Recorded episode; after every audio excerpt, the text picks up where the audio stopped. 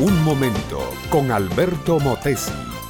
Una respuesta práctica a tus interrogantes sobre tu vida y los problemas del mundo moderno. Era una pregunta capciosa y astuta. El que la hizo, un hombrecillo de mediana edad, desdentado, con barba rala y ojos de mico, se rascó la barbilla al hacerla. Pensaba haber dicho una genialidad que desarmaría al maestro. Hacía tiempo que muchas personas, todas ellas con intereses creados, procuraban enredar a Jesús en alguna palabra maldicha para poder acusarle y destruir su reputación. La pregunta del hombrecillo, un saduceo imbuido de su agnosticismo y materialismo, era, en la resurrección, ¿de cuál de todos ellos será mujer? Porque los siete la tuvieron por mujer. Pero aclaremos, mi amiga, mi amigo, todo el fondo de esta pregunta.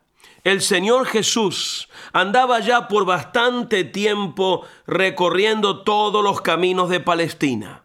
Predicaba, enseñaba, hacía milagros, lograba sanidades, los fariseos y saduceos, los escribas y sacerdotes lo perseguían. Todos procuraban hallar algo en Jesús que los facultase para echarlo en la cárcel.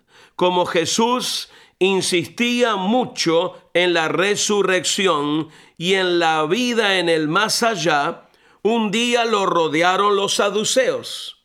Esta secta negaba la existencia del Espíritu y no creía en la resurrección. Le dijeron que entre ellos habían habido siete hermanos. El primero se había casado y había muerto sin dejar hijos. Entonces, aplicando la ley de Moisés, el segundo hermano se había casado con la viuda. Este segundo había muerto también, y el tercero se había casado también con la cuñada. Así había muerto uno tras otro los siete hermanos. Todos se habían casado con la misma mujer y todos habían muerto sin descendencia.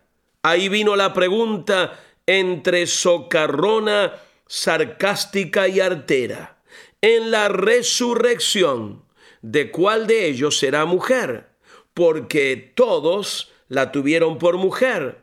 La respuesta de Cristo fue lapidaria, terminante, incontestable.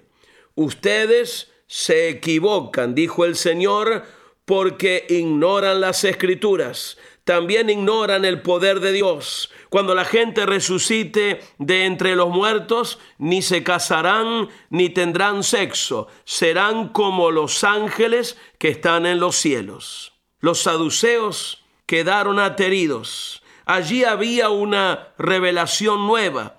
En la resurrección la gente será distinta. No habrá sexo, no habrá deseos, ni habrá pasiones sensuales. Los que resuciten serán como ángeles, no se perpetuarán por medio de la reproducción sexual, tendrán vida eterna en sí, no habrá necesidad de casamientos ni de formar familia, será un estado perfecto y diferente.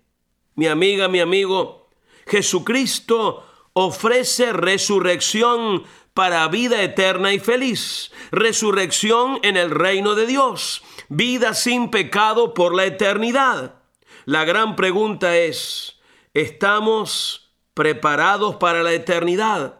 Y no me vengas con la contestación de que eres demasiado joven, que ya arreglarás esos asuntos. Nadie tiene su vida asegurada. Hoy mismo Dios podría llamarte a su presencia. Prepárate entregándole a Cristo el gobierno de tu vida.